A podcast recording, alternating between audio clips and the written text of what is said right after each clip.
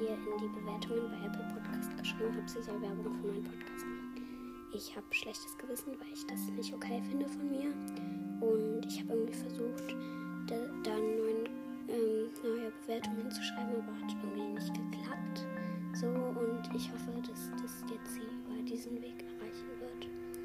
Und ja, also ich weiß nicht, was ich noch dazu sagen soll. Tut mir echt leid. Mm. Und das war nicht okay. Und ja, das war's dann auch. Und in den nächsten Tagen werden, glaube ich, wieder längere Folgen kommen. Tschüss.